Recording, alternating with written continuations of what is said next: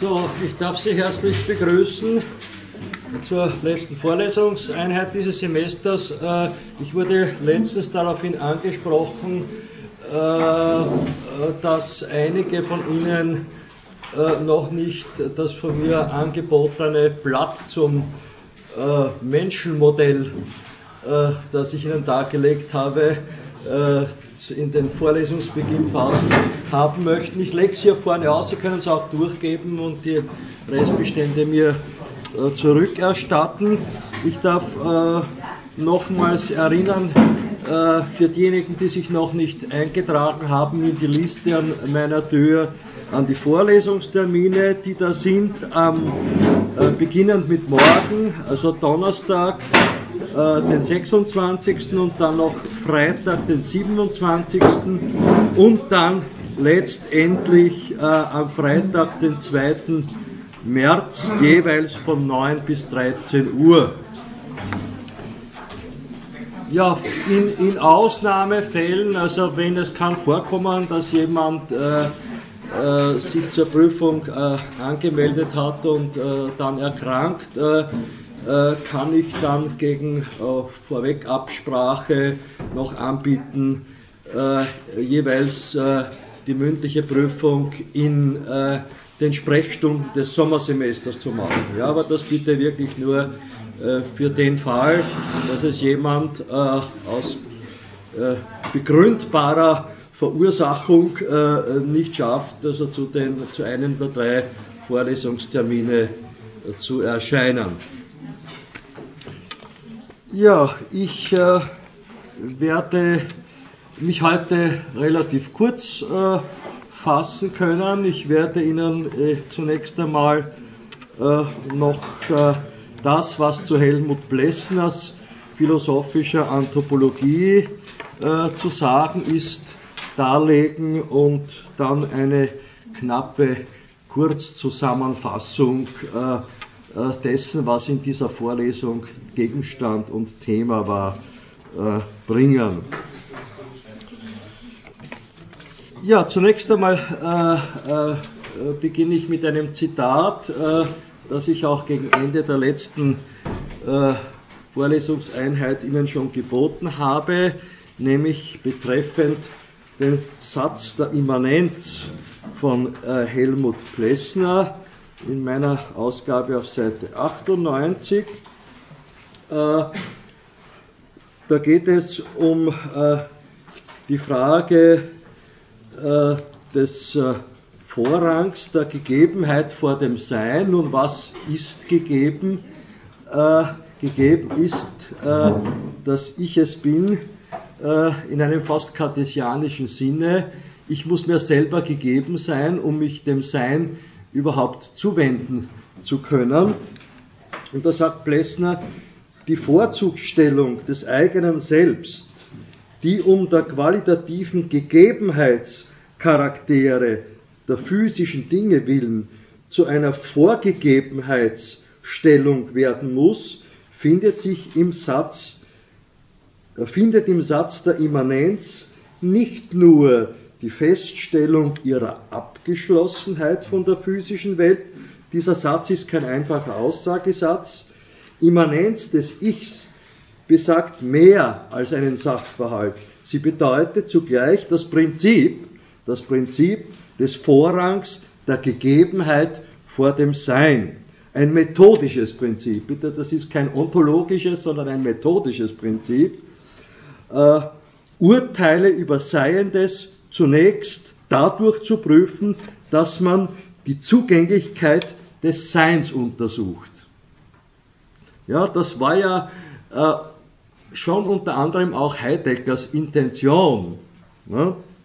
die Zugänglichkeit des Seins äh, sich vor Augen zu, zu führen. Ja, äh, auf das es Heidegger letztendlich und in erster Linie äh, ankam. Ja, und ich habe das auch äh, äh, ein wenig angesprochen. Ich werde das nicht im Detail prüfen, ich werde sie nicht zu Sein und Zeit von Heidegger prüfen, aber äh, Heidegger hat ja in seiner Existenzialontologie die Auffassung vertreten, dass wir ausgehen müssen von einer Grundstimmung, äh, und das ist eine existenzielle Grundstimmung der Angst, die sich als Angst vor dem Nichts entpuppt und erst aus dieser Angst vor dem Hineinfallen in das Nicht entsteht, Nichts entsteht uns die Frage äh, nach dem Sein.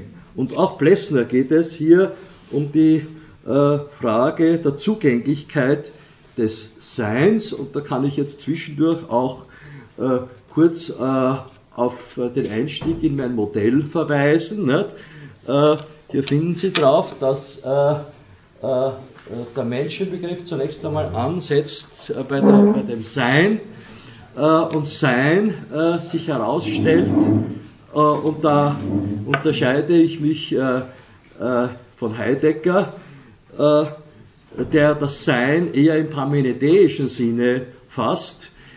Ich neige dazu, das Sein eben eher im heraklitischen Sinne zu fassen, nämlich Sein als Werden. Also, und daraus äh, lässt sich erkennen, dass wir unser Menschsein als Prozess aufzufassen haben, das sich letztendlich herausstellt, äh, wenn man meinem Modell folgt, äh, im Sinne eines Menschseins als Werden zur Freiheit. Sowohl äh, in äh, gattungsgeschichtlicher, phylogenetischer Hinsicht als auch in ontogenetischer, individualgeschichtlicher Hinsicht. Ne? Ja, äh, also ich verweile noch etwas bei äh, dem Zitat äh, von Plessner.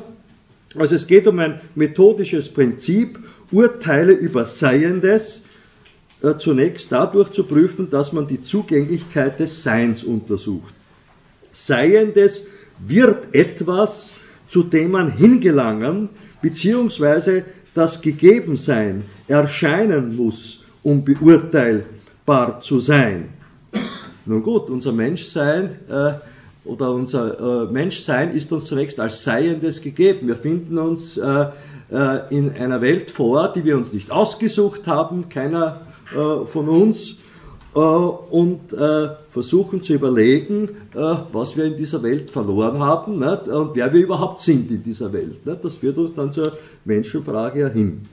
Seiendes wird zu etwas, zu dem man, ich wiederhole es nochmal, hingelangen, beziehungsweise das Gegebensein erscheinen muss, um beurteilbar zu sein. Satz der Immanenz, das heißt, der Manifestation irgendeines Seienden entspricht ein Akt subjektiver Zuwendung, aufgrund dessen es vorhanden ist. Zugänglichkeit, Gegebenheit und Wissen von werden einander äquivalent und bleiben bei gegensinniger Richtung notwendig miteinander verknüpft. Und mit dieser gegensinnigen Richtung ist auch äh, äh, natürlich im Allgemeinen äh, der Begriff der Doppelaspektivität angesprochen. Also diese beiden Grundrichtungen äh, der Innen-Außen-Differenz. Aus äh, dem Satz äh, der Immanenz, das heißt aus dem Satz, der das Prinzip des Vorrangs der Gegebenheit vor dem Sein anspricht, folgt auch bei Plessner das, der Begriff des Bewusstseins. Indem uns etwas Gegenüberliegendes gegeben ist, realisieren wir nicht nur, dass etwas gegeben ist, sondern auch, äh, wir realisieren auch, wie uns etwas gegeben ist. Das heißt, wir finden äh, zu unserem Bewusstsein, in dem uns etwas gegeben ist. Auf Seite 111, äh, wo ich Ihnen auch noch ein Zitat äh, bringen möchte, sagt Plessner, nicht ist das Bewusstsein in uns, sondern wir sind im Bewusstsein. Das heißt, wir verhalten uns als eigenbewegliche Leiber zur Umgebung. Das Bewusstsein kann getrübt, eingeengt, ausgeschaltet sein, seine Inhalte wechseln, seine Struktur hängt ab von der Organisation des Leibes, aber Seine Aktualisierung ist immer da gewährleistet, wo die einheitliche Beziehung zwischen Lebenssubjekt und Umwelt in doppelter Richtung rezeptiv und motorisch durch den Leib besteht. Bewusstsein ist nur diese Grundform und Grundbedingung des Verhaltens eines Lebewesens in Selbststellung zur Umgebung.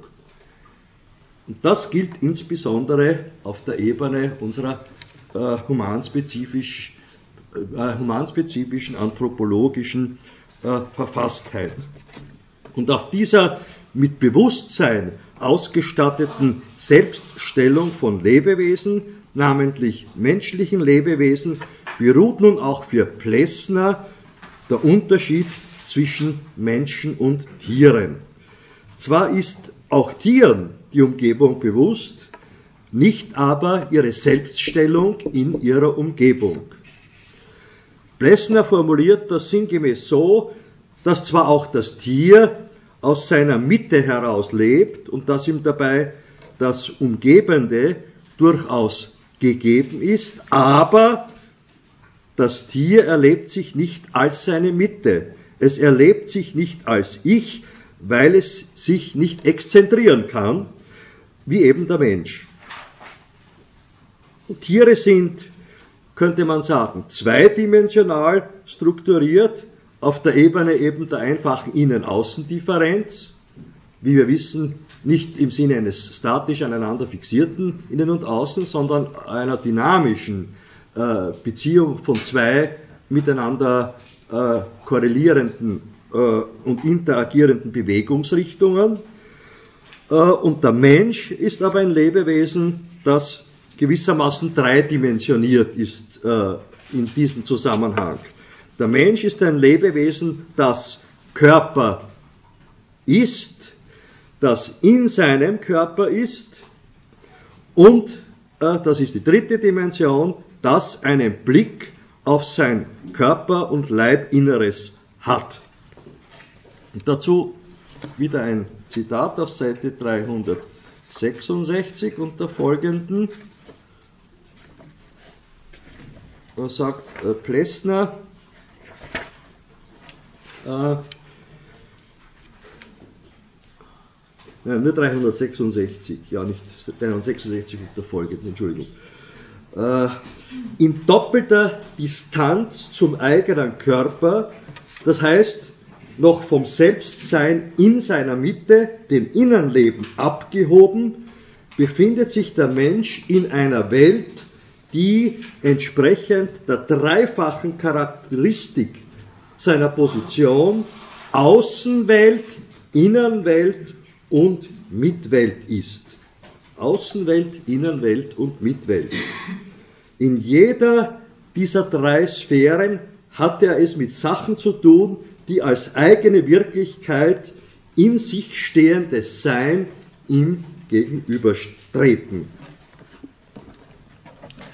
Ja, also auf dieser Dreidimensionalität von Plessner benannt mit Außenwelt, Innenwelt und sozialer Mitwelt beruhen nun auch äh, jene Humanspezifika, die mit den Begriffen Personalität, Geist und Freiheit äh, benannt werden können. Wobei Plessner vor allem die Rolle der sozialen Mitwelt äh, betont. Und das betrifft äh, zum Beispiel eben den, auch den Personenbegriff. Da sagt Plessner auf äh, Seite 376 folgendes.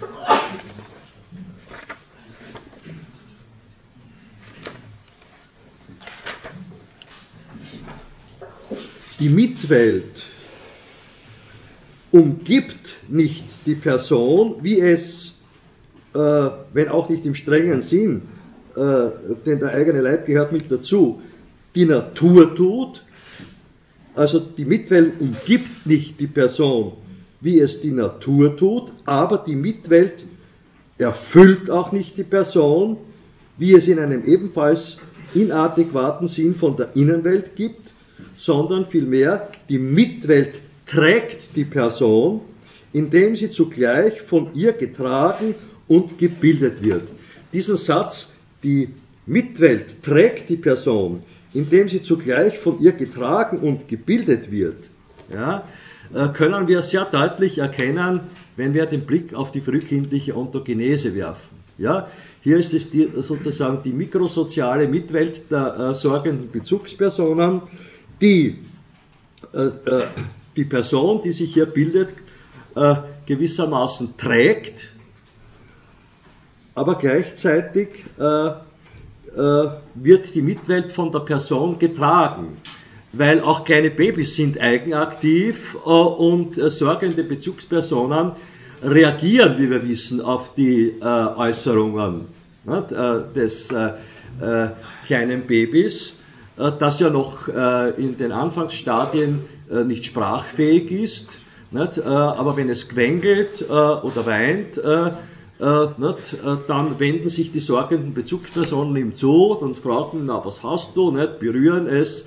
äh, suchen den Kontakt äh, und versuchen, äh, äh, aus den Reaktionen des frühkindlichen, frühkindlichen Individuums seine Befindlichkeit abzulesen und entsprechend adäquat darauf zu reagieren. Ja, diese, äh, äh, in dieser Spannung zwischen äh, Individualität und Sozietät, denken Sie an mein Modell, zwischen dem frühkindlichen Individuum und der sorgenden Bezugsperson, äh, ereignet sich jetzt äh, nicht nur die Bildung der Person des äh, kleinen menschlichen Individuums, sondern auch seines Geistes. Plessner sagt hier, zwischen mir und mir, mir und ihm liegt die Sphäre dieser Welt des Geistes. Also die Bildung des, der Person und des Geistes ereignet sich äh, äh, in dieser äh, Dreidimensionalität, dynamischen Dreidimensionalität, in die wir hineingelagert sind zwischen Innenwelt, Außenwelt und sozialer Mitwelt. Der Geist wird bei Plessner verstanden als Resultat als jeweiliges äh, Bildungsresultat des Zusammenwirkens von Außenwelt, Innenwelt und sozialer Mitwelt. Äh, das heißt, äh, diese Bildung des Geistes vor dem Hintergrund des Zusammenwirkens von Außenwelt, Innenwelt und sozialer Mitwelt ist vor dem Hintergrund des Satzes der Immanenz von Plessner gleichzeitig eine Voraussetzung und Bedingung für unseren Zugang äh, zur Natur und auch äh, zu unserer Innenwelt. Und insgesamt die Voraussetzung für den Zugang zur Welt eines eben von uns unabhängigen, nicht äh, selbstgewählten Seins. Ich möchte Ihnen hier also ein abschließendes äh, Zitat bringen auf der Seite 378. Da sagt Plessner, nur soweit wir Personen sind, man könnte auch sagen mit Geist ausgestattete Personen sind, nur soweit wir Personen sind, stehen wir in der Welt eines von uns unabhängigen und zugleich unseren Einwirkungen zugänglichen Seins. Das wird auch, diese Frage wird auch einen Schwerpunkt äh, meiner Vorlesung im nächsten Semester, also im Sommersemester, bilden. Äh, und in dem Zusammenhang auch der Versuch äh, einer Ontologie der philosophischen Anthropologie und der anthropologischen Verfassung äh, äh, zu diskutieren. Also, nur soweit wir Personen sind, mit Geist ausgestattete Personen sind, stehen wir in der Welt eines von uns unabhängigen und zugleich unseren Einwirkungen zugänglichen Seins. Infolgedessen hat es seine Richtigkeit, dass der Geist die Voraussetzung für Natur und Seele bildet. Man muss den Satz in seinen Grenzen verstehen. Also man darf jetzt, wenn Plessner hier sagt, äh, äh, dass der Geist die Voraussetzung für Natur und Seele bildet, äh, diese Aussage nicht im hegelischen Sinne des absoluten Geistes verstehen, also nicht im Sinne eines absoluten Idealismus, ja, sondern nur im Sinne der humanspezifisierten Zugänglichkeit zur Welt. Ja. Geist ist nicht als Subjektivität oder Bewusstsein oder Intellekt, sondern als Wir-Sphäre die Voraussetzung der Konstitution einer Wirklichkeit, die wiederum nur dann Wirklichkeit darstellt und ausmacht, wenn sie auch unabhängig von den Prinzipien ihrer Konstitution in einem Bewusstseinsaspekt für sich konstituiert bleibt. Ja, damit äh, haben wir jetzt äh, die äh, philosophische Anthropologie von Plessner, äh, beginnend mit, der, äh, mit dem Einstieg in die Frage, was ist ein lebendiger Organismus, was ist ein Lebewesen, äh, ähm, bis hin zum, also zum Unterschied zwischen Mensch und Tier und damit verbunden bis hin zum Begriff des Geistes und der Person äh, bei Plessner äh, durchschritten. Ja, äh, ich äh, möchte äh, Ihnen jetzt noch eine, wie versprochen, eine kurz geraffte Zusammenfassung des Anliegens und des Inhalts dieser Vorlesung dieses Semester bringen, dieses Semesters bringen. Äh, mein Anliegen war es beim Einstieg, äh, Ihnen darzulegen, was wir unter Philosophie äh, verstehen können. Ist äh, die Philosophie eine Wissenschaft? Äh, meine Antwort wäre ja, nämlich eine äh, Allgemeinwissenschaft und allgemein, in diesem allgemeinwissenschaftlichen Sinne äh, orientiert sie sich auf die Frage, gibt es äh, äh, allgemeine Grundlagen und Prinzipien, von denen wir äh, ausgehen müssen, äh, wenn wir Fragen der Philosophie diskutieren. Äh, meine Antwort wäre, ein solch das allgemeinste Prinzip, von dem wir ausgehen können und sollten, namentlich im Umfeld der Dis Diskussion des Menschenbegriffes, ist das Prinzip des Seins. Und ich habe ja auch erörtert, äh, äh, da geht es im nächsten Schritt immer um die Frage, wie ist Sein zu denken? Nicht? Und diese, diese, Debatte begann ja in der vorsokratischen, äh, klassisch-philosophischen Antike, namentlich äh, in der Spannung, äh, Diskussionsspannung zwischen Parmenides und Heraklit, weil ja Parmenides der Auffassung war, dass äh, das Sein als rein Unbewegtes äh, aufzufassen ist, während Heraklit äh, der Auffassung war, dass Sein äh, als Werden zu denken sei. Und diesem Gedankengang würde ich mich auch eher äh, anschließen wollen. Äh, Sie können mir, können mir, natürlich auch widersprechen. Ne? Das ist auch, äh, äh, Sie brauchen nicht glauben, wenn Sie zur Vorlesungsprüfung kommen, müssen Sie alles wiederholen, was ich gesagt habe, ne? Äh, möglichst wortwörtlich. Ne? Äh, so ist das nicht gemeint. Sie können durchaus auch äh, das tun bei der mündlichen Vorlesungsprüfung, was ich Ihnen ja auch im Rahmen der Vorlesung angeboten habe, nämlich äh, sich im Sinne von Diskussionsfragen äh, und Fragestellungen und auch von Gegenmeinungen äh, und Gegenauffassungen zu äußern. Ne? Also sich kritisch zu äußern zu dem, was ich gesagt habe. Das wäre sogar durchaus erwünscht. Ja? Daraus ergibt sich ein lebendiges Gespräch. Ne? Es gibt nichts Faderes als eine Vorlesungsprüfung, wo man, wo man äh, nur das Gefühl hat, als Prüfer, äh, man, man prüft ab. Nicht? Äh, ja, äh, also da, es ging um den Philosophiebegriff äh, im Sinne der Zuwendung äh, zunächst zum Sein als Werden und darin eingelagert um den Menschenbegriff, äh, äh für den ich Ihnen ja äh, das entsprechende Modell angeboten habe. Ein Menschenbegriff, der zeigt, dass wir Menschen eingelagert sind in ein Sein, das als Prozess verstehbar ist als Prozess des Werdens.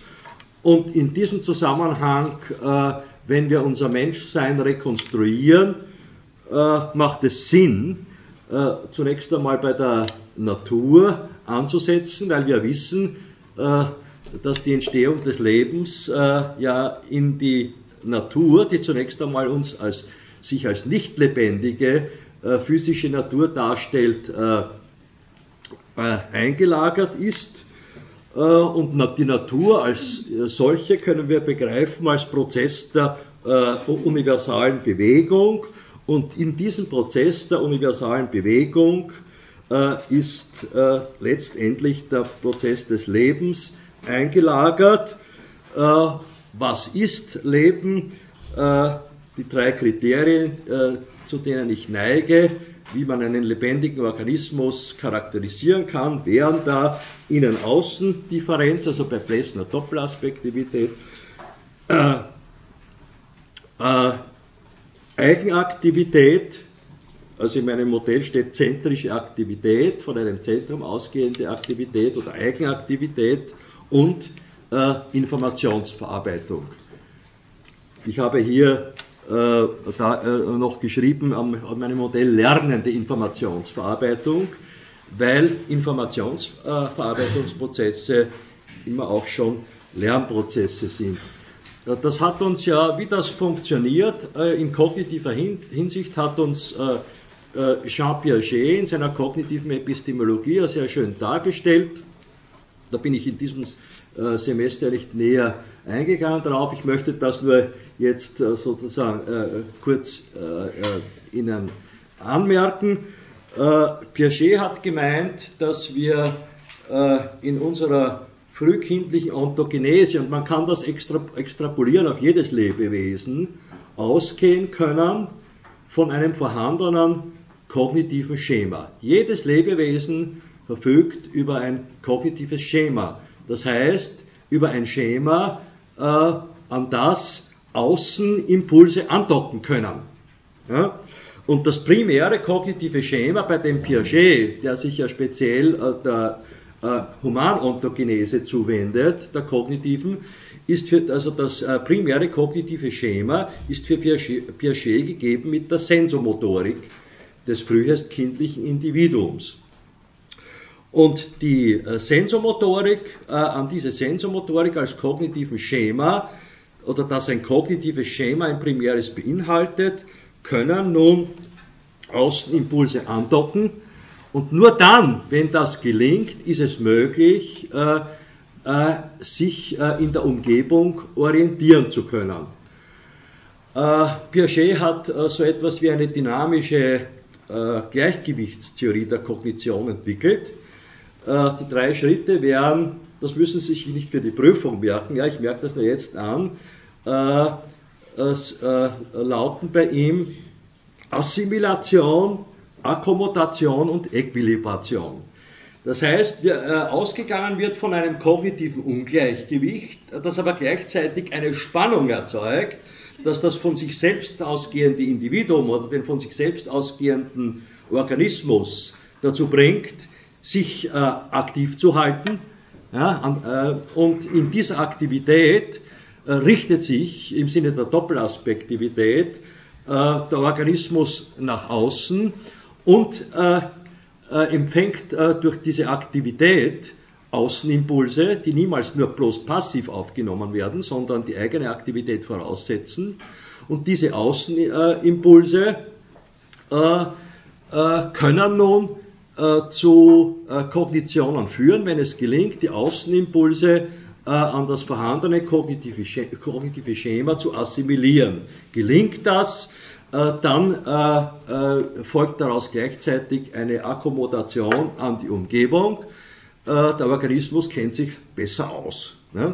Wenn er akkommodiert hat und es gelingt ihm dadurch, das Ungleichgewicht äh, ins Gleichgewicht zu bringen. Das ist aber kein statisches Gleichgewicht, kein mechanisches Gleichgewicht, sondern im nächsten Schritt äh, äh, entstehen wieder Ungleichgewichte und so weiter und so fort. Ja, ja äh, also Leben versteht sich als Eigenbewegung äh, und auch äh, äh, im Sinne der natural gelagerten universalen Bewegung als Entwicklung. Entwicklung äh, verstehe ich als nichts anderes als eine äh, Bewegung, äh, die eine bestimmte Bewegungsrichtung äh, erkennen lässt. Äh, und auf dieser Grundlage der Eigenbewegung und Entwicklung lässt sich ein lebendiger Organismus, fassen durch diese drei Kriterien der Eigenaktivität, der Innen-Außen-Differenz und der Informationsverarbeitung. Ja, äh, im nächsten Schritt äh, kommen wir dann äh, äh nach meiner Modellierung zum Mensch-Tier-Unterschied. Das haben wir zuletzt jetzt auch ja von Plessner äh, gehört. Äh, zum Unterschied von Tieren sind menschliche Lebewesen imstande, sich zu exzentrieren, das heißt aus sich selber herauszutreten und in sein Inneres zu blicken und dabei seine eigene Innen-Außen-Differenz zu realisieren.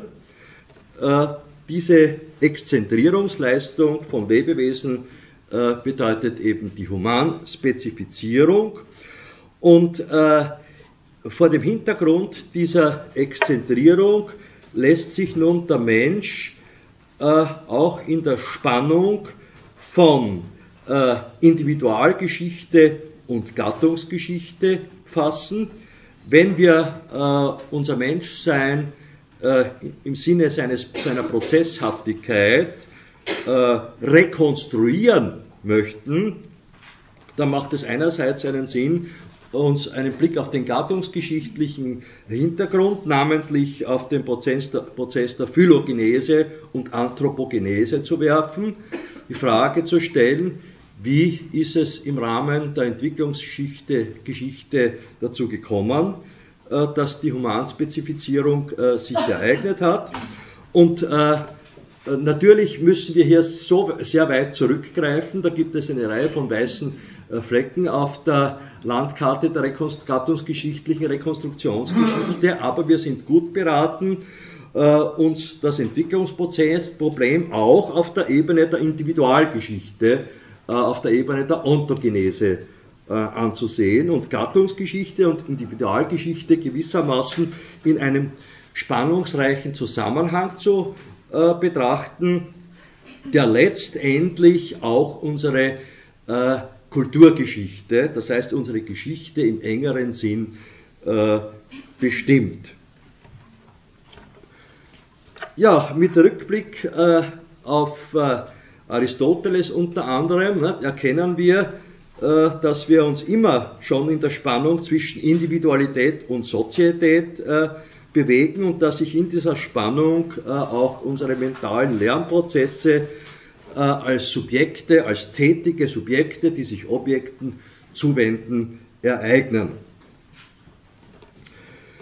Und vor diesem Hintergrund äh, äh, gelingt es uns auch, äh, das, was in, im Rahmen der Philosophiegeschichte äh, von Platon über Aristoteles bis Kant äh, und darüber hinaus äh, so wichtig war, Ideen, Begriffe und Kategorien für Objekte und Ereignisse zu bilden. Und das müssen wir auch in unserem Alltag leisten können damit wir unsere Umgebung strukturieren und ordnen können, uns in ihr auskennen können. Das beginnt äh, bei der frühkindlichen Ontogenese dadurch, dass wir gewissermaßen als frühkindliche Individuen durch äh, Engführung äh, am Körper des anderen, äh, durch Hautkontakte zum Beispiel, durch frühkindliche Ansätze entwickeln, Raum- äh, und Substanzkategorien späterhin auszubilden und äh, dass wir auf der anderen Seite äh, auch in der sozialen Interaktion mit den frühkindlichen anderen gelernt haben, Zeitanschauungen auszubilden. Ja, vor diesem Hintergrund, äh, äh, also dieses Menschseins als äh, lebendiges Werden verstanden, wo wir äh, über mentale Lernprozesse äh, auch unsere Begriffe und Kategorien ausbilden, mit denen wir uns in der Welt auskennen, Lernen vollzieht sich äh, die Bildung des Geistes. Was müssen frühkindliche Individuen äh, äh, auf der ontogenetischen Ebene zunächst lernen äh, bei der Bildung des Geistes? Sie müssen lernen, sich äh, in Gegenlage zu ihrer Umgebung zu realisieren. Dafür steht der Begriff der Reflexion. Sie müssen im nächsten Schritt lernen, äh, Ergebnisse oder Folgen des eigenen Tuns im Kopf gewissermaßen kognitiv vorwegzunehmen.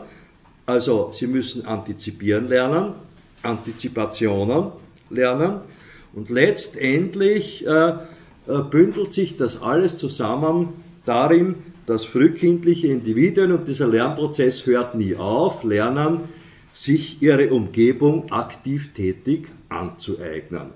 Ja?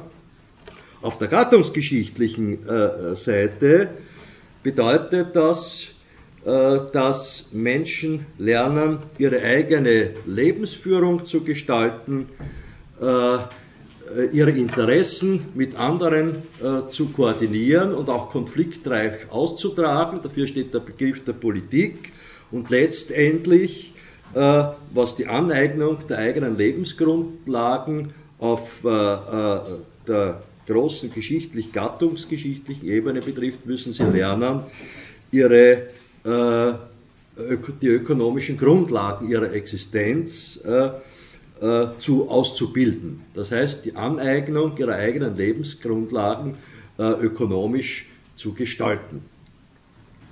Und ich würde sagen, wir sind hier äh, menschheitsgeschichtlich nach wie vor, äh, wenn man sich also unsere heutigen äh, kapitalistischen Welten anschaut, am Anfang äh, dessen, was äh, äh, möglich sein könnte, nämlich was unsere, die Gestaltung unserer Lebensführung betrifft, was äh, den Raum des Politischen betrifft und was äh, die Gestaltung, die ökonomische Gestaltung unserer Lebensgrundlagen betrifft.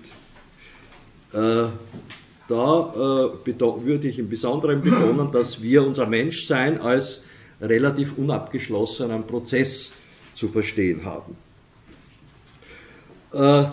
Äh, über, über den äh, äh Weg der Bildung des Geistes und der ontogenetischen Prozesse in Verbindung mit der gattungsgeschichtlichen Realität, der Lebensführung des politischen und ökonomischen, können wir nach wie vor mit Befreiung aus Zwängen, die uns einengen, rechnen.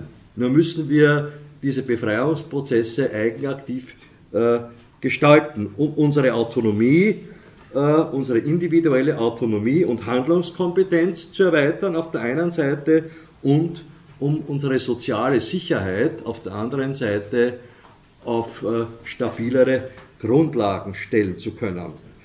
Äh, Befreiungs dieser Prozesse dieser Art, sowohl auf der individuellen als auch auf der sozialen Ebene, äh, wirken durchaus identitätsbildend und strukturieren letztendlich unsere anthropologische Verfassung in der Einheit von individueller und sozialer Freiheit. Wobei ich, äh, wieder, äh, ich Freiheit äh, so verstehen möchte, das möchte ich noch einmal betonen, äh, dass sie uns nicht von vornherein als äh, stabile Konstante gegeben ist, sondern dass unser Menschsein sich als Prozess des Werdens hin zur Freiheit versteht. Was aber bedeutet, dass wir an, unserer, äh, an den Strukturen unserer äh, existenziell-sozialen Sicherheit äh, äh, weiterarbeiten müssen, an der Ausweitung unserer Autonomie und Handlungskompetenz weiterarbeiten müssen und an der Bildung unseres Geistes weiterarbeiten müssen. Ja, äh, gut, soweit also einmal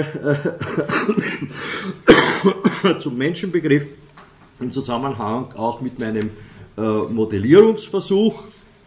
Ja, äh, es ging äh, in dieser Vorlesung, äh, die ja den Titel hatte Metaphysik der anthropologischen Verfassung, um den Metaphysikbegriff, den ich ja schon implizit angesprochen habe, mit dem Philosophiebegriff, indem ich versucht habe, darauf hinzuweisen, dass Philosophie als Allgemeinwissenschaft die Frage nach dem stellt, was allem, was ist, äh, zugrunde liegt. Und das ist das auch äh, das Hauptgeschäft äh, der Metaphysik.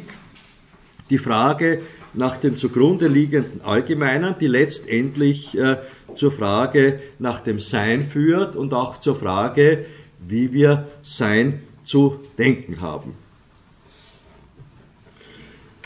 Vor diesem Hintergrund äh, habe ich mich dann äh, weitergearbeitet äh, zur philosophiegeschichtlichen äh, Darstellung des Menschenbegriffes bei Platon, äh, Aristoteles und Plessner mit einem kleinen Seitenblick auf Kant.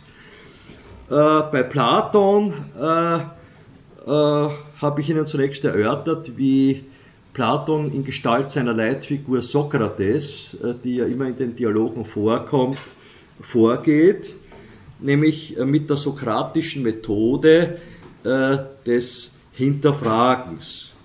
Ja, also andere äh, zu Aussagen gewissermaßen über eine äh, Fragestellung, nämlich zum Beispiel, also was verstehst du unter Gerechtigkeit, ne, das zu provozieren und äh, sie dann darauf zu verweisen, äh, dass die Antworten, die darauf gegeben werden, unzureichend sind äh, dass die anderen gewissermaßen, die die Fragen stellen, äh, durch Hinterfragungen äh, in ein instabiles kognitives Gleichgewicht gebracht werden, das sie veranlasst, unter der Leitung des Gesprächsführers Sokrates das kognitive System ihrer Vorstellungen, zum Beispiel über das, was Gerechtigkeit ist, durch philosophische Begriffsbildung zu verfestigen.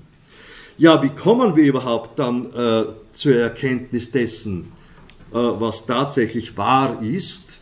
Nun, äh, durch äh, Orientierung auf die Ideen. Platons Methode zielt auf die Erkenntnis äh, der Ideen. Äh, ja, wie kommen wir zur Ideenerkenntnis? stellt sich im nächsten Schritt die Frage, zur Ideenerkenntnis kommen, wir, kommen wir durch Wiedererinnerung. Ja? Äh, da müssen wir uns an einen ganz bestimmten Ort begeben, um unsere Wiedererinnerung zu kultivieren. Und dieser Ort ist der Ort der Seele, als Ort der Wiedererinnerung, der Anamnesis und äh, Ort des Intelligiblen, Ort des Zugangs zur Welt der Ideen. Ja, ich habe auch äh, äh, äh Sie darauf äh, hingewiesen, auf das äh, Verhältnis äh, von Seele und Körper aus der Sicht von Platon. Äh, dem platonischen Sokrates ist der Körper eher ein lästiges Anhängsel. Ne? Das kommt ihn eher auf die Seelenorientierung an, wie sich unter anderem aus der Apologie erkennen lässt, wo der äh, zum Tod verurteilte Sokrates von seinen Freunden zur Flucht überredet werden soll, dieser aber das ablehnt mit dem Hinweis darauf, äh, dass er endlich äh, äh den Weg des Philosophen äh, gehen könne, der ihm immer schon vor Augen war, nämlich seinen äh, lästigen, behinderlichen hinderlichen Körper loszuwerden. Was steht für den Körper? Für den Körper steht bei Platon die Sinnlichkeit, äh, die immer zu Irrtümern äh, und Abweichungen führt, äh, zu, Ungunsten der reinen Orientierung auf die intelligible Sphäre der Ideenerkenntnis. Und daher vollzieht Platon eine scharfe Auseinanderhaltung von Seele und Körper. Ja, das Verhältnis von Individuum und Gesellschaft äh, bei Platon äh, äh, habe ich Ihnen versucht darzulegen, unter anderem äh, am äh, Dialog über den Staatsmann, wo es um die Fragen äh, äh, des, der Qualifikation des Staatsmannes geht.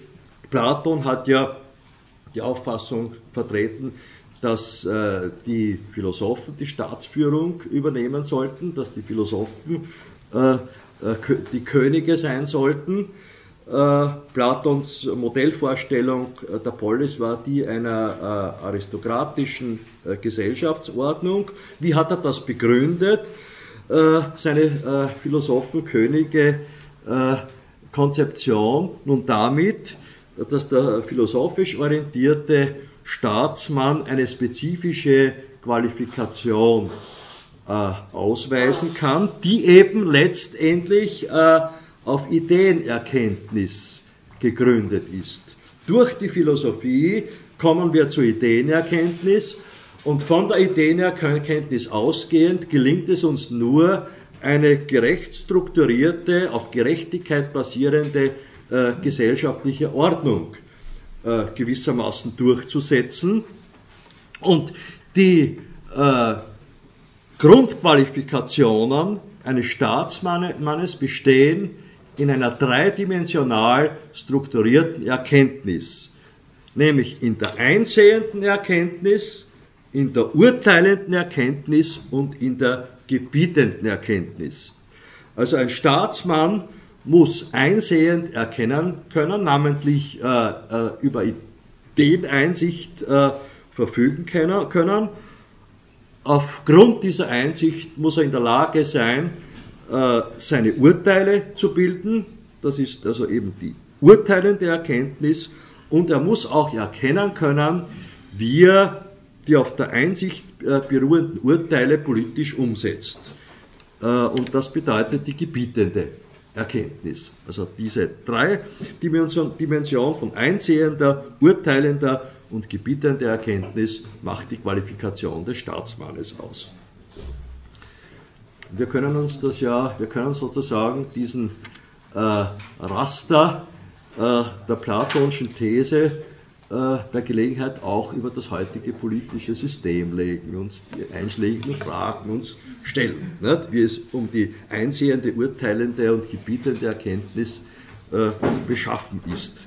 Wobei äh, gebietend heute nicht im Sinne äh, äh einer äh, jetzt totalitären Logik zu verstehen wäre, sondern gebieten im Sinne einer äh, äh, demokratisch geleiteten äh, Anleitung zum Handeln verstehen, verstanden werden müsste. Ja, im nächsten Schritt habe ich Ihnen dann den Menschenbegriff bei Aristoteles erörtert. Da ist es wichtig, sich gewissermaßen das menschenbegriffliche Mosaik aus seinen fünf Schriften nämlich der Metaphysik, der Seelenlehre, also der Metaphysik, der Physik, der Seelenlehre, der Ethik und der Politik des Aristoteles vor Augen zu führen.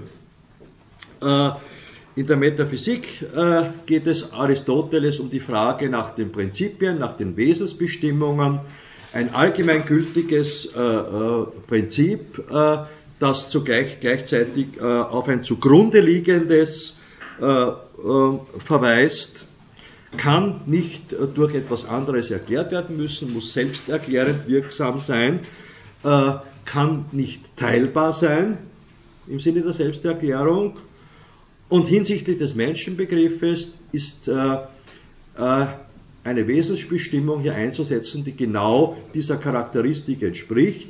Was ist das Unteilbare hinsichtlich des Menschen bei Aristoteles? Das ist das Individuum, seine Individualität. Und daher ist der Mensch seiner Wesensbestimmung nach äh, folgt äh, aus der Metaphysik äh, heraus Individuum, äh, das aber gleichzeitig seine unteilbare Individualität nur zusammen mit anderen realisieren kann. Und das ist die Kernaussage der Politik des Aristoteles hinsichtlich äh, äh, des Menschenbegriffes.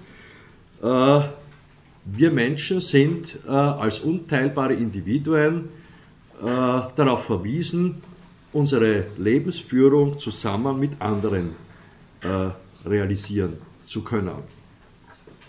Und zwar im Rahmen einer Verfasstheit, die es gestattet, eine autarke Lebensführung äh, zu entwickeln. Also der Begriff der Autarkie, äh, der auf eigenständige äh, Grundlagen gestellten, ökonomische Grundlagen könnte man sagen, gestellten Lebensführung kommt es an.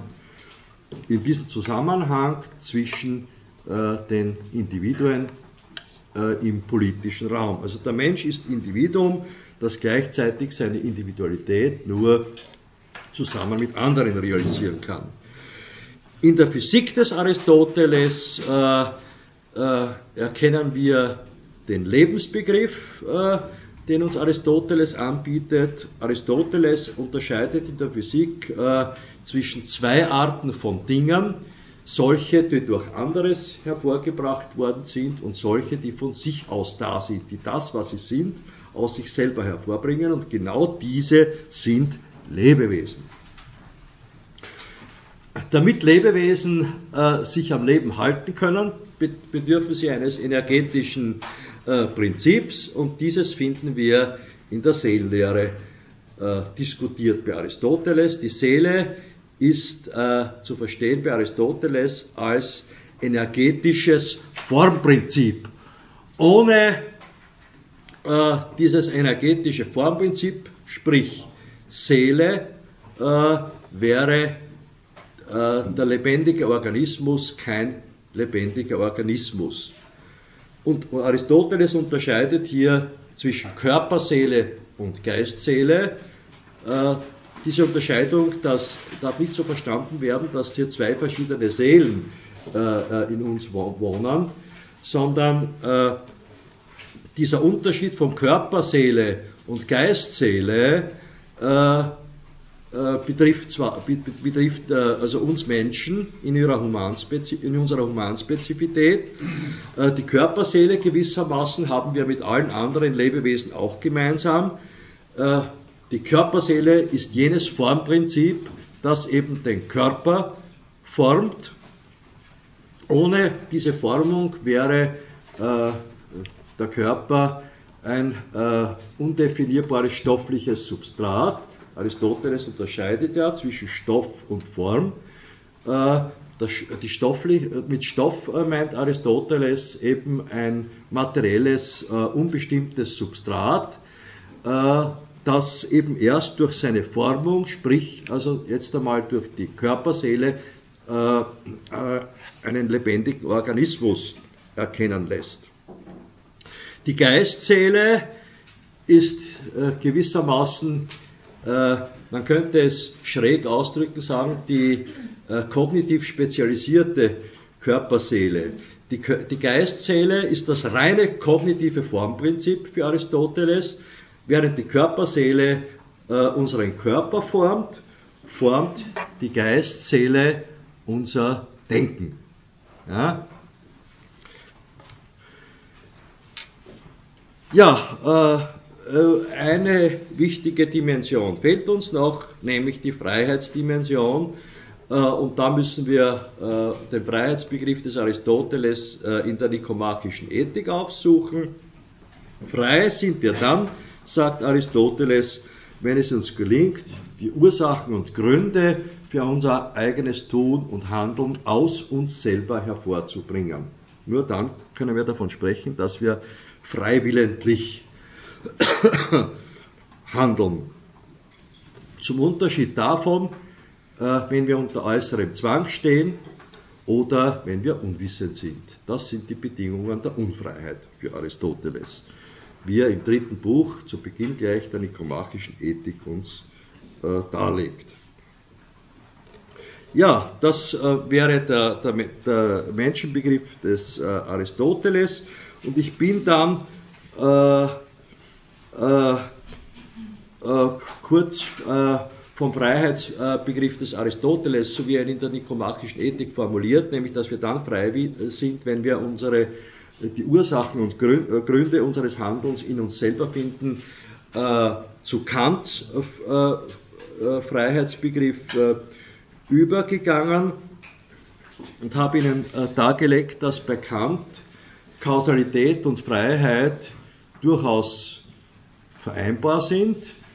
Äh, in der dritten Antinomie der Kritik der reinen Vernunft stellt sich äh, Kant vor dem Hintergrund äh, der neuzeitlichen Naturwissenschaften die Frage, ob eben Freiheit und Kausalität sich vereinbaren lassen. Zunächst stellt er beides einander gegenüber und äh, äh, argumentiert, und das macht zunächst den antinomischen Charakter aus, wenn die Grundthese der neuzeitlichen Wissenschaft, nämlich dass unsere Welt durchgehend kausal geordnet ist, äh, annehmen, dann gibt es keinen Platz für die Freiheit. Ne? Umgekehrt, wenn Freiheit äh, angenommen werden kann, dann führt das zwangsläufig zu einer Durchlöcherung des kausal geschlossenen Systems.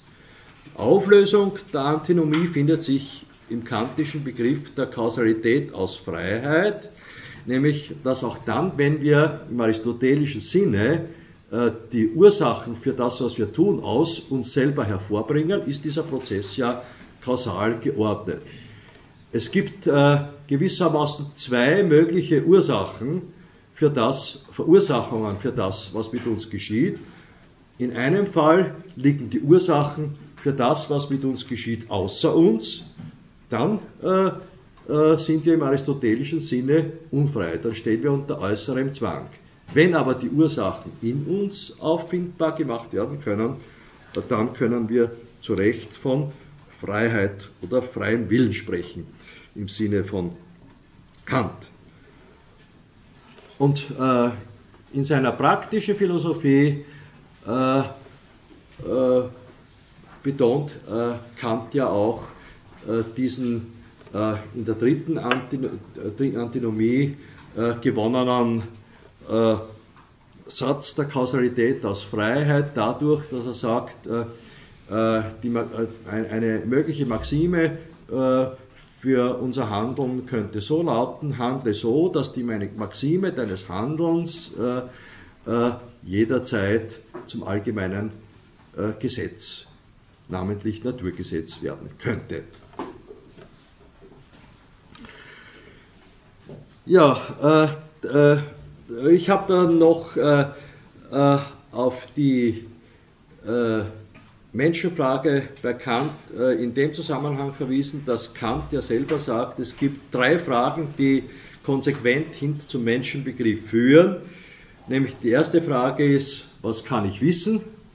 Da geht es um die Frage der Grenzen und Möglichkeiten des Wissens. Dieser Frage ist ja Kant in seiner Kritik der reinen Vernunft nachgegangen. Die zweite Frage, was soll ich tun? Äh, also die Frage nach dem Sollen. Dieser Frage ist Kant in seiner praktischen Philosophie, also in der äh, Metaphysik der Sitten beziehungsweise in seiner Kritik der praktischen Vernunft nachgegangen. Und äh, Kant hat dann noch eine, eine dritte Frage hinzugefügt, nämlich, äh, was darf ich hoffen? Äh, zu dieser Frage hat Kant ausgeführt, äh, dass es bei der Hoffnungsfrage um die Frage nach dem Glück geht. Da geht es aber allerdings nicht um die Frage also des äh, Zufallsglücks im Sinne des Glücksspiels, sondern um die Frage nach einer perspektivisch geglückten Lebensführung. Und dieses Glück muss ich mir aber erst verdienen, meinte Kant. Äh, ich muss mich dieses, dieser, dieses Glückes als würdig erweisen. Wie tue ich das? Indem ich mir die ersten beiden Fragen, was kann ich wissen und was soll ich tun, ernsthaft stelle. Ja, und all diese drei Fragen, was kann ich wissen, was soll ich tun, was darf ich hoffen, bündeln sich für Kant in einer einzigen Frage, nämlich was ist der Mensch? Ja, im letzten äh, äh, Schritt äh, bin ich dann äh, zu Helmut Plessners äh, philosophischer Anthropologie und den darin eingelagerten äh, Menschenbegriff übergegangen. Plessners Überlegungen steigen ein mit Darlegung eines philosophischen Epochenbegriffes, nämlich den er über drei Jahrhunderte hinweg führt. Er sagt, der 18., das 18. Jahrhundert, äh, äh, in diesem äh, Jahrhundert hat der Leitbegriff der Vernunft dominiert, also jede Epoche, in jeder Epoche dominiert ein zentraler Begriff, der die, Philosophie gewissermaßen bewegt.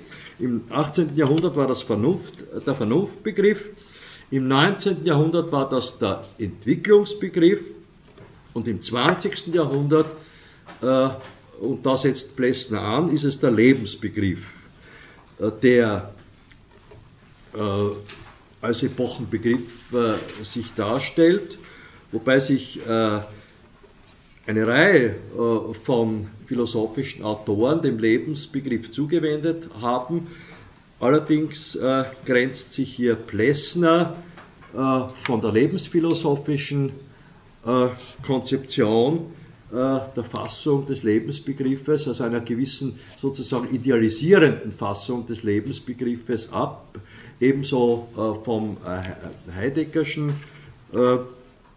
Lebensbegriff äh, und äh, wendet seine Aufmerksamkeit äh, einem Lebensbegriff zu, der in gewisser Weise natural in der lebendigen Organisation verankert ist.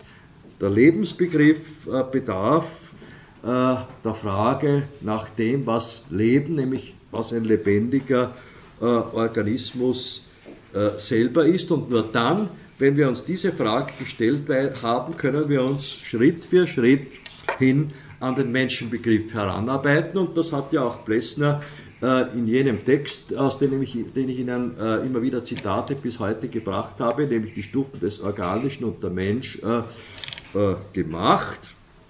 Plessner geht vom Begriff des lebendigen Organismus aus und kommt dann auf, erst auf die Tier-Mensch-Differenz und im Speziellen auf den Menschenbegriff zu sprechen.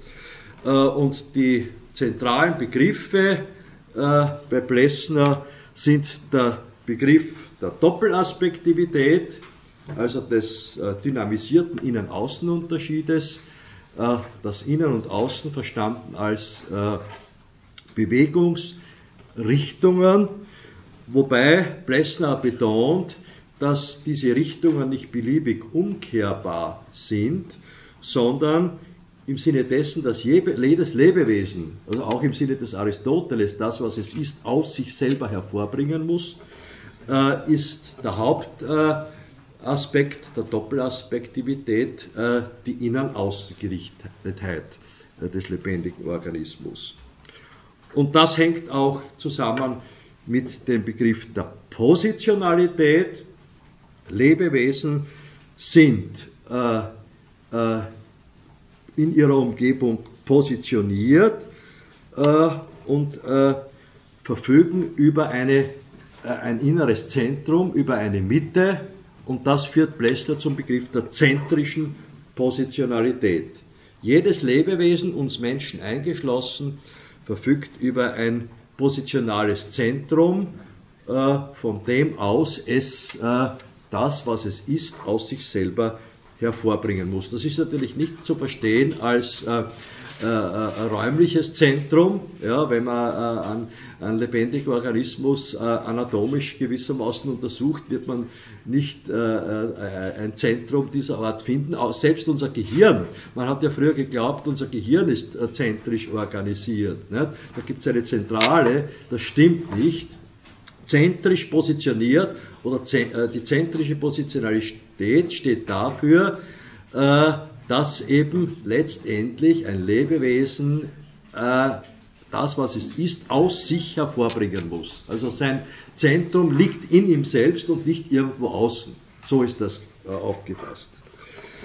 Ja, und wichtig ist bei Plessner auch der Begriff der Grenze. Die Grenze ist die Körpergrenze äh, eines lebendigen Organismus äh, ist nicht eine äh, gewissermaßen äußerlich aufgebrachte, wird nicht so gemeint, dass jedes Lebewesen um sich herum einen Zaun aufstellt, der ihm aber äußerlich ist. Die Grenze ist auch keine bloß virtuelle, sondern die Körpergrenze ist eine vom lebendigen Organismus äh, also ein dem lebendigen Organismus äh, äh, zugehörende, die von ihm selber auch hervorgebracht wird. Also lebendige Organismen setzen ihre Grenze, sie setzen die Grenze, die äh, die Grenze ihres eigenen Körpers ist und die zu ihnen auch als Körpergrenze gehört, selbst. Äh, Ja, und äh, im Zuge dieser diese Grenzsetzung, äh, äh, dass Lebewesen grenzset, eigenaktiv grenzsetzend sind, äh, ermöglicht es auch, dass äh, lebendige Organismen äh, plastisch, eine gewisse Plastizität entwickeln, wie Plessner sagt. Ja? Wären äh, lebendige Organismen nicht eigenaktiv grenzsetzend, dann könnten sie nicht diese Plastizität äh, entwickeln, die letztendlich aber auch äh, äh auf ihrer Eigenaktivität gründet. Ja, äh, zuletzt habe ich Ihnen mit heutigen äh, den Begriff der Person und des, den Begriff des Geistes bei Plessner dargelegt. Beides, Person und Geist, beruhen auf drei Weltdimensionen, nämlich der Außenwelt, der Innenwelt und der sozialen Mitwelt, die letztendlich äh, die anthropologische Verfasstheit unseres Menschseins konstituieren und strukturieren. Ja, äh, noch ein, am Ende ein kurzer Verweis äh, auf das äh, Sommersemester. Sie können es ist äh, so, dass Sie können in Kürze äh, meine Lehrveranstaltungen, also den Kommentar, die Erörterung meines Lehrveranstaltungsprogrammes aus dem elektronischen Vorlesungsverzeichnis für das Sommersemester entnehmen. Äh, direkt können Sie mich unter meinem Namen noch nicht finden, weil im System alle, die äh, also an unserem Institut äh, bis jetzt angekündigt haben, wenn Sie da jetzt äh, also auf die Uni Homepage gehen und auf äh, äh, Lehrveranstaltungen und dann meinen Namen eintippen, werden Sie unbekannt finden. Ne? Also ich bin dem System noch umgegangen. Wenn Sie aber jetzt auf Blättern im Vorlesungsverzeichnis gehen und auf die Studienprogrammleitung 18 und auf Philosophie, dann äh, werden sie äh, äh aber mit NN bezeichnet, äh, aber das wird sich in Kürze ändern. Die Lehrveranstaltungen, finden, Veranstaltungen, die ich finden, äh, die ich, äh, die ich anbieten werde, das ist zum einen eine Vorlesung, die, wo ich die philosophische Anthropologie vor dem Hintergrund, als Allgemeinwissenschaft vor dem Hintergrund der Ontologie darlegen möchte, also sinngemäß, ich habe jetzt den Titel nicht im Kopf, Ontologie der anthropologischen Verfassung, nicht, also äh, machen möchte. Das wird wieder eine also Lektüre, äh, Vorlesung mit Lektüre sein. Ja, in dem Zusammenhang bitte beim Prüfungsgespräch nicht zu vergessen, einen Blick in Helmut Plessner Stufen des Organischen gemacht zu haben. Ja, äh, ich werde einen Sa solch Seminar anbieten das äh, den Titel sinngemäß haben wird Philosophische Anthropologie als Forschungsrahmen. Äh, ich möchte, da gibt es auch unter diesem Titel, das ist eigentlich ein Untertitel, einen Text von Hans-Peter Krüger. Und diesen Gedanken werde ich aufgreifen, um darlegen zu können, dass philosophische Probleme der Kultur- und Sozialwissenschaften äh, äh, die sich vor einem transdisziplinären Hintergrund äh, auch stellen, es nahelegen, einen Menschenbegriff, einen kompakten zu entwickeln. Und vor diesem Hintergrund lässt sich philosophische Anthropologie als Forschungsrahmen verstehen. Das wird ein Seminar sein, wo wir uns mit einschlägigen Texten beschäftigen werden können. Ja, ich werde eine Lehrveranstaltung anbieten, wo ich eine philosophische Anthrop also ein Seminar anbieten, wo ich äh, dem Gedanken einer philosophischen Anthropologie der Moral nachgehen werde, wo ich darlegen werde, wie sich äh, äh, philosophische Anthropologie als allgemeinwissenschaftliche äh, Grundlage äh, von Ethik und Moralphilosophie verstehen lassen könnte. Ich werde äh, als einen der Leittexte äh, einen äh, Text von Günter Dux, der sich als Schüler von Helmut Plessner äh, darin versucht hat, Plessner und Piaget miteinander zu verknüpfen, zurückkommen. Ja, der Untertitel des Buches von Günter Dux hat, hat, eine interessante Formulierung, nämlich warum wir sollen, was wir sollen.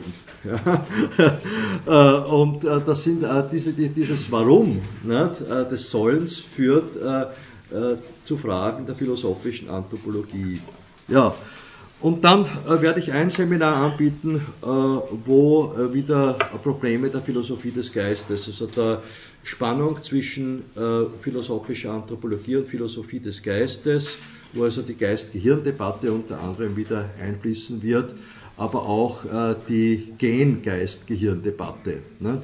Da gibt es ja äh, einen, einen Text von Dawkins, den werde ich zwar nur nicht direkt einblendet, aber vielleicht doch, ne, das egoistische Gen. Ne, äh, äh, und die Frage wäre, ob, sie, ob äh, die These, dass die Gene sozusagen äh, äh, unser Verhalten letztendlich bestimmen, inwieweit, äh, inwieweit sich diese These mit einem aus der philosophischen Anthropologie gewissermaßen als Forschungsrahmen gewonnenen Menschenbegriff vereinbaren lässt, das wird auch hier eine Rolle spielen können. Ja, äh, soweit äh, zum Vorausblick äh, auf das kommende Semester. Ja, äh, es wäre noch Zeit auch für Fragen, Verständnisfragen oder Fragen sonstiger Art.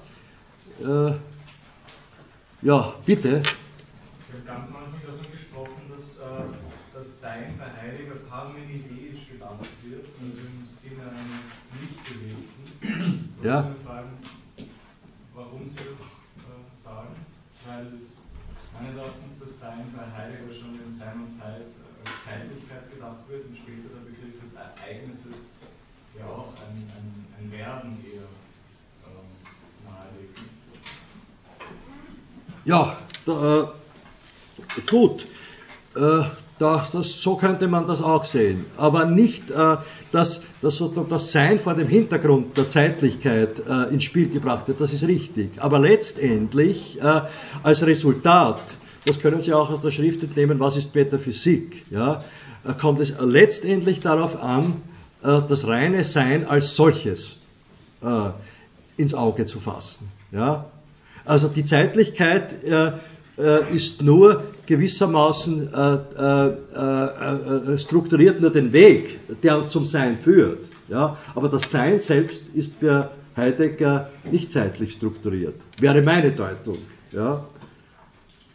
Und deswegen sage ich parmenideisch. Ja?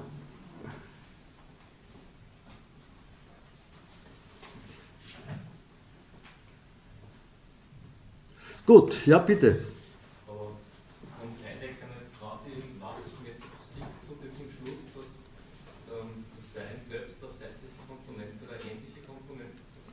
Ja, wie gesagt, das ist eine äh, wirklich Frage der, Aus, der, der Auslegung. Ne? Äh, das müsste man, da müsste, müsste man sich speziell einmal äh, anschauen. Ne? Äh, aber äh, ich, äh, ja, man könnte es auch so deuten, das würde auch sozusagen also der Frage von vorhin entsprechen, ne? dass sozusagen der zeitlich strukturierte Weg zum Sein nur deswegen überhaupt erst ermöglicht ist, ermöglicht wird, weil Sein selber sozusagen zeitlich ausgelegt äh, begriffen werden muss, müsste. Ne? Das würde daraus folgen. Würde, wäre zeitlich, man könnte es so argumentieren, das wäre die Gegenthese zu meiner, ne? äh, die ich äh, ja, würde, wenn, äh, wenn äh, der Weg zum Sein zeitlich strukturiert ist, ne?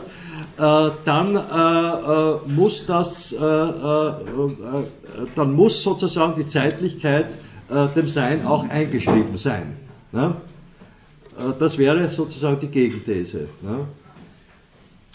Aber vor dem Hintergrund dessen vielleicht, also könnte man das auch sozusagen, müsste ich vielleicht präziser sagen, dass äh, Heidegger eine eher parmenidäische Perspektive äh, äh, entwickelt. Ja? Nämlich letztendlich ist der Blick auf das Sein als solches äh, gerichtet. Ja, und nur auf das kommt es letztendlich an. Während ich dazu neige, äh, sozusagen schon den Blick auf das Sein als solches zu richten, aber gleichzeitig das Werdende des Seins äh, äh, ins Auge zu fassen, also die Prozess Prozessualität des Seins zu betonen. Äh, das ist vielleicht nur äh, äh, ein, ein, ein, Wechsel der Blickrichtung, als Wechsel der Blickrichtung zu verstehen. Ne? So könnte man das auch deuten.